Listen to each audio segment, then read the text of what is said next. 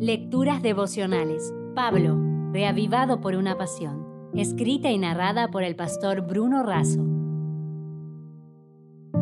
Hoy es 12 de febrero. Un acto de fe. En Romanos capítulo 4 versículo 3 leemos, Creyó Abraham a Dios y le fue contado por justicia. El patriarca Abraham nació en Ur y fue llamado por Dios para vivir en Canaán. La promesa divina implicaba convertirse en padre de multitudes y en hacer de sus descendientes una gran nación. Esta promesa fue cumplida inicialmente en Israel y posteriormente en la iglesia cristiana. Como señal del pacto y de la promesa, Dios le da a Abraham, nombre que significaba Padre venerado, un nuevo nombre, Abraham, que significa Padre de muchedumbre. Además, el patriarca fue llamado también amigo de Dios por su fe, su obediencia, su fidelidad y su intercesión. ¿Cómo obtuvo Abraham su salvación? Pablo explica lo que dice la Escritura y nos muestra el camino para todo asunto de la vida. Ir a la Biblia para ver qué dice la Escritura. Bien decía Spurgeon que cuando una Biblia está hecha a pedazos por su uso, quien la usa está entero y la escritura dice que fue por fe. Ahora bien, dice el texto que le fue contado. Esta es una expresión contable que implica algo que fue depositado o transferido a la cuenta personal. La fe de Abraham le fue acreditada en su cuenta con Dios como justicia. Pablo profundiza al decir que si consideramos la salvación como un salario, sería un pago o retribución por el trabajo realizado, una recompensa o una remuneración.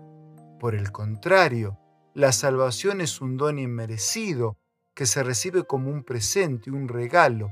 El pecador está privado, lejos, destituido, pero la gracia de Dios no da una compensación por servicios ofrecidos.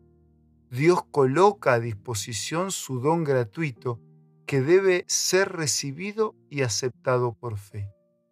Los judíos tenían a Abraham por modelo y Pablo sabía eso, solo que para ellos era un modelo de hombre justo.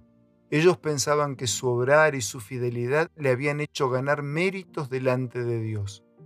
Pero Pablo va al corazón del tema para mostrar que es un modelo de fe y de un caminar siempre con Dios. El problema fue siempre el mismo en los días de Abraham, de Pablo, en nuestros días, es la autosuficiencia la que nos lleva a la destrucción. Nadie quiere sentirse necesitado, dependiente, todos quieren valerse por sus propios medios, pero es allí cuando reconocemos nuestra necesidad, cuando damos permiso a la actuación de Dios, cuando admitimos la enfermedad, que el médico, el remedio y el tratamiento se aplican y resultan eficaces. Desde lo más profundo de mi corazón les dejo un abrazo y oro por muchas bendiciones en la vida de cada uno de ustedes. Y resumo así. En la angustia de una noche, Abraham oyó otra vez la voz divina. No temas, Abraham. Yo soy tu escudo y tu galardón será sobremanera grande.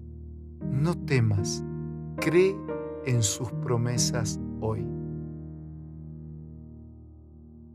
Si desea obtener más materiales como este, ingrese a editorialaces.com.